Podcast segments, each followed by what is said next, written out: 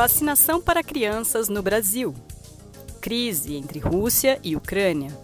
Olimpíada de Inverno na China. Essas e outras notícias estão na edição 181 do Jornal Joca. Hoje é 9 de fevereiro de 2022 e você está ouvindo o Saiu no Joca Pro, o podcast com comentários e sugestões para ajudar você, professor ou professora, a planejar com mais intencionalidade suas aulas com as notícias do Joca da primeira quinzena de fevereiro. E neste episódio vamos conversar sobre os desafios do acolhimento de crianças e adolescentes nesta volta às aulas presenciais. Quem vai falar sobre isso é a Soraya Campos, que é mestra em Educação pela Unicamp, especialista em relações interpessoais na escola e gestora de projetos da Conviver e Mais. Eu sou Paula Tacada, sou jornalista e professora do Ensino Fundamental 1. Vamos às notícias. Brasil! Perguntas e respostas sobre a vacinação para crianças. A imunização contra a Covid-19 para crianças com idade entre 5 e 11 anos começou no dia 14 de janeiro aqui no Brasil. O Joca pediu que jovens de todas as regiões do país enviassem suas dúvidas sobre a vacina. Confira as respostas de especialistas e outras informações sobre a imunização na reportagem especial das páginas 6 e 7. Mundo! Rússia e Ucrânia vivem tensão e possibilidade de conflito. Uma recente tensão entre Rússia e Ucrânia tem chamado a atenção do mundo todo nos últimos meses. Diversos governos e organizações internacionais estão atentos à possibilidade de um conflito entre essas nações.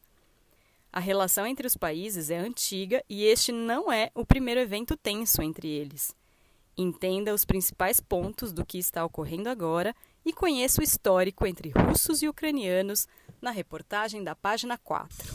Esportes! Efeitos luminosos marcam a abertura da Olimpíada de Inverno na China. A cidade de Pequim, na China, deu início à Olimpíada de Inverno 2022 com uma abertura marcada por show de luzes, música e diversas referências a flocos de neve. O evento foi realizado no estádio Ninho do Pássaro em 4 de fevereiro. Confira os destaques dos primeiros dias da competição na página 11.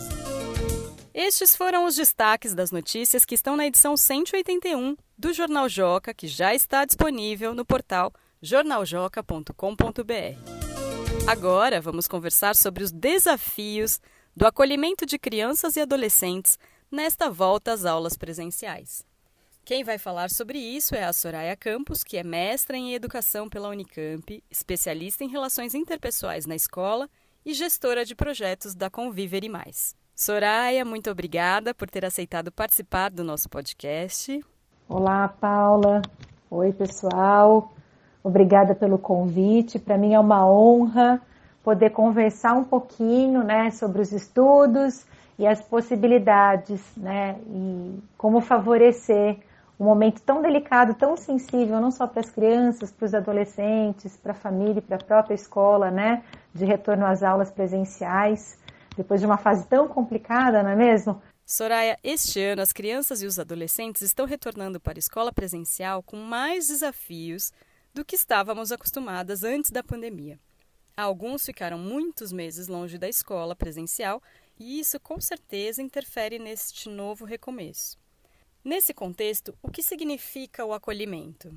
É, Paula, com certeza a gente não pode desconsiderar esse retorno presencial diante aos desafios que foram vivenciados, presenciados no momento da pandemia. Né? Tivemos dois anos de muita, de muita, de muitos desafios, de muita intensidade, de muita adaptação, de muita superação e, obviamente, tudo isso, todo esse processo impactou em nós adultos, mas também nas nossas crianças e nos nossos adolescentes, né? Foram meses longe da escola presencial, mesmo que tivéssemos retornado em alguma fase nesse tempo né, híbrido, mas de toda maneira não foi como a gente estava acostumado, né? E obviamente que vai impactar nesse recomeço das aulas presenciais. Geralmente, retornar à escola, iniciar o ano, é, fazer esse exercício de, de, retomada desse convívio, habitualmente, sem pandemia, já era algo que gerava expectativa, ansiedade, insegurança em todos, em todas. Então, agora, ainda mais, né? Então, mais do que nunca, considerando todos esses desafios e tu, todas essas novidades que, que vivenciamos, em especial as crianças e os adolescentes, a gente não pode esquecer e tampouco desconsiderar o acolhimento, o acolher, né? O estar próximo e se mostrar também disposto a vivenciar algo novo com, com, esse, com esse grupo de crianças e de adolescentes que vão chegar até nós. Outra coisa que eu penso em relação ao acolhimento é a postura corporal, né, o gestual, de alguém que está ali presente fisicamente, né, que se mostra disposto, disposta fisicamente a acolher, né, a receber, seja com um olhar, mesmo que a gente ainda não possa abraçar os nossos alunos e as nossas alunas por conta do distanciamento, mas que eu estabeleça com eles um vínculo né, de um toque, que eu faça menção através dessa, né, mesmo usando máscara, desses olhos expressivos que vão, vão dizer o quanto é importante eles estarem ali, porque de fato é. Né? É muito importante para que a escola continue sem, sendo vivenciada, sendo vida, mas é muito importante também para que a gente consiga é, trabalhar garantindo esse direito, não só da convivência, mas esse direito de desenvolvimento integral. Né? O que as professoras e os professores podem propor para acolher essas alunas e alunos? não só nessa recepção do oi, do bom dia, do boa tarde, que bom ter você aqui comigo, né? Ter uma palavra de, de acolhida, né? Esse olhar expressivo, manifestando essa alegria de recebê-los, mas também no planejamento, nesses momentos que antecedem a chegada dos alunos na escola, né? Então, planejar uma atividade de apresentação, uma atividade de autoconhecimento, propor uma roda de conversa, é, que eles contem o que eles fizeram, que foi muito bacana nesse momento, como que eles se sentem voltando à escola, quais são as expectativas que eles têm. Então, ouvir esses alunos e essas alunas sobre as expectativas, sobre os anseios, pode ser no formato né, oral, pode ser numa representação artística, eles podem levar para a escola né, um objeto, algo que faça menção a um momento que eles tenham sentido prazer, que tenha sido gostoso estar em família. Então, fazer esse, essa ponte, né, de que a escola está aqui preparada também, ansiosa para ouvir o que você vivenciou, também é bem interessante. Né? Outra proposta interessante é levar essas crianças, esses adolescentes para espaços livres, né? Porque as atividades elas não fiquem concentradas exclusivamente no ambiente da sala de aula. Isso a gente já deve fazer habitualmente, né? Não só nesse momento de adaptação e de acolhimento, mas especialmente nesse momento.